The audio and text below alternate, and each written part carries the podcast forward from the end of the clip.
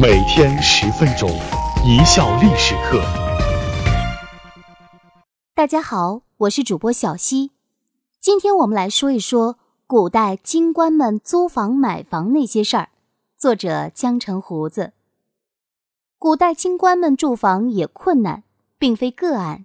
这些掌握国家政治、经济、军事大权的成功人士，因为居官清廉、工作调动频繁、任职地不固定，或是政治上被排挤等诸多原因，都曾被住房问题困扰。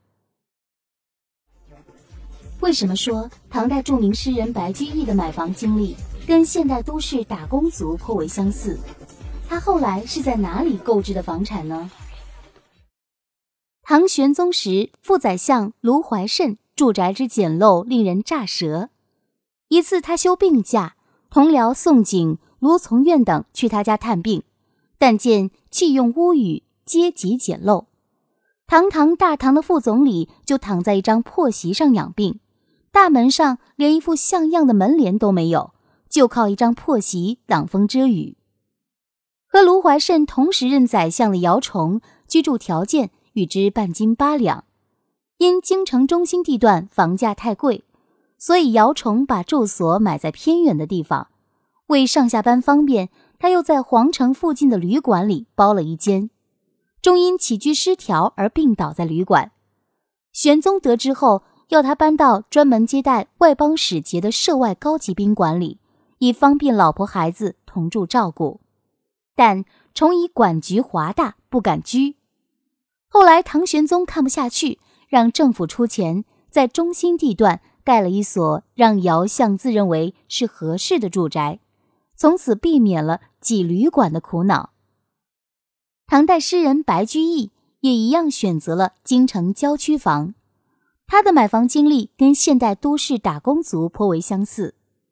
白居易二十八岁考中举人，二十九岁考中进士，三十二岁参加公务员工作。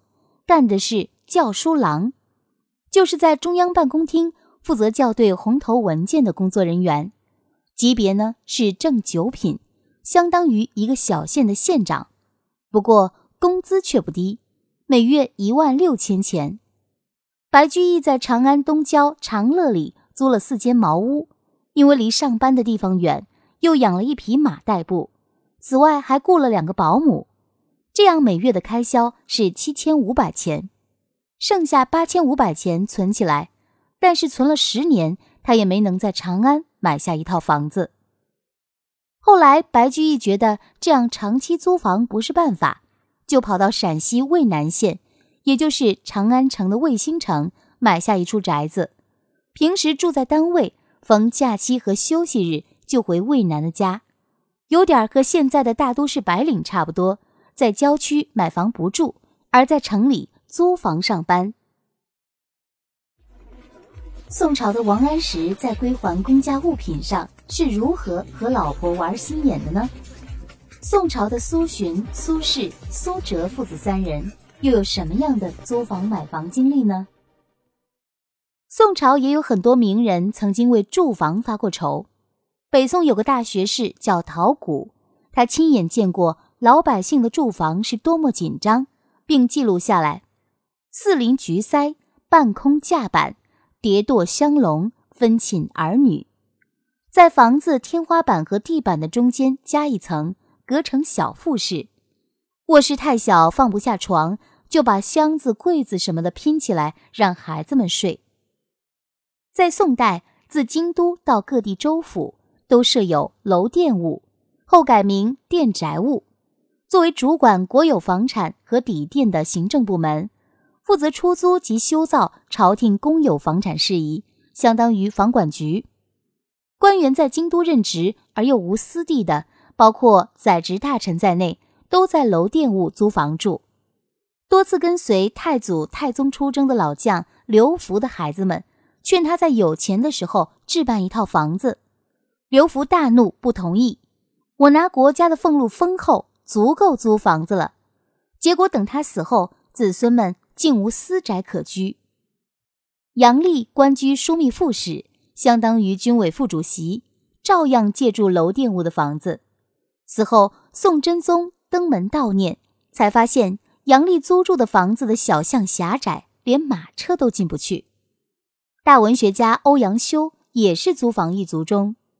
欧阳修考中进士，进中央工作，工作了好多年，始终没买上房子。他给朋友写信说：“接我来京师，毕身无壁炉，闲访旧古屋，背漏杂里驴。”意思是在京城工作这么长时间，一直没有混上自己的窝，一直在小胡同里租房住，很简陋，很憋屈，很惨。朝廷还规定。官员搬出公房时，不得带走任何公家用品，即使贵为宰相，亦不得违反。王安石退休时，夫人吴氏把官舍里一张躺习惯的藤床带回了家，为己俊吏来所，左右莫敢言，只好悄悄地向老爷汇报。王安石让来要藤床的官员先行回府，承诺隔天自会派人送过去。知道吴夫人好洁成癖，自己多次因为邋遢与她美不相合，于是王安石不洗脚就登床躺了良久。吴夫人望见颇为嫌弃，立即命送还。苏洵做了十来年的官，在京城却没能置上房子。儿子苏轼和苏辙考中进士，到京城为官，兄弟俩只能借助公署。后来，苏辙、苏轼的妻子和孩子也来到京城，加上丫鬟、保姆，一家老小几十口，公署里住不下，苏洵才去租了一处宅院。苏东坡一辈子买了好几套房子，但是没有一套是在首都开封买的。后来他儿子在开封结婚，没有新房，老苏很着急，借了一个朋友的房子，才算把喜事儿给办了。嘉佑五年。苏洵带苏辙移居河南杞县，也是租的房子。嘉佑六年，苏洵带苏辙回京闲居，还是租的房子。直到治平三年，苏洵病故，除了眉山老宅，没有给儿孙留下一处房产、一块土地。父亲过世后，苏辙守孝三年，再来京城做官，已经三十一岁，该自立门户了。然而他的运气似乎不大好。熙宁元年，单位分房，他在家守孝没赶上。熙宁三年，皇帝赐宅，他去了河南淮阳抓教育，还是没赶上。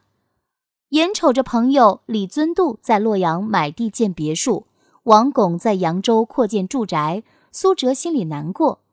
有一天，在自己的小破屋里感叹说：“我老魏有宅，诸子以为言。活了大半生，头发都白了。”还没弄上一套房子，搞得自己在儿子们面前抬不起头来。苏辙下放南京时，王安石也在南京，并早已置地买房，以为终老之计。苏辙见了，免不了再次感叹一番。此时苏辙已经五十六岁。元符三年，苏辙回河南许昌定居后，狠狠心拿出攒了大半生的工资，卖掉一批藏书，花了几年时间。陆续买下卞氏宅、东陵园、南园竹，后又改建扩建，置了一处百余间的大院落，安顿下全家老小。不过心愿满足了，他一生的积蓄也耗尽了，又自责老不自量，到了这把年纪还来做房奴，搞的是又无粮来又无钱，日子那是相当的紧巴。感谢大家的收听。本节目由一笑而过工作室出品。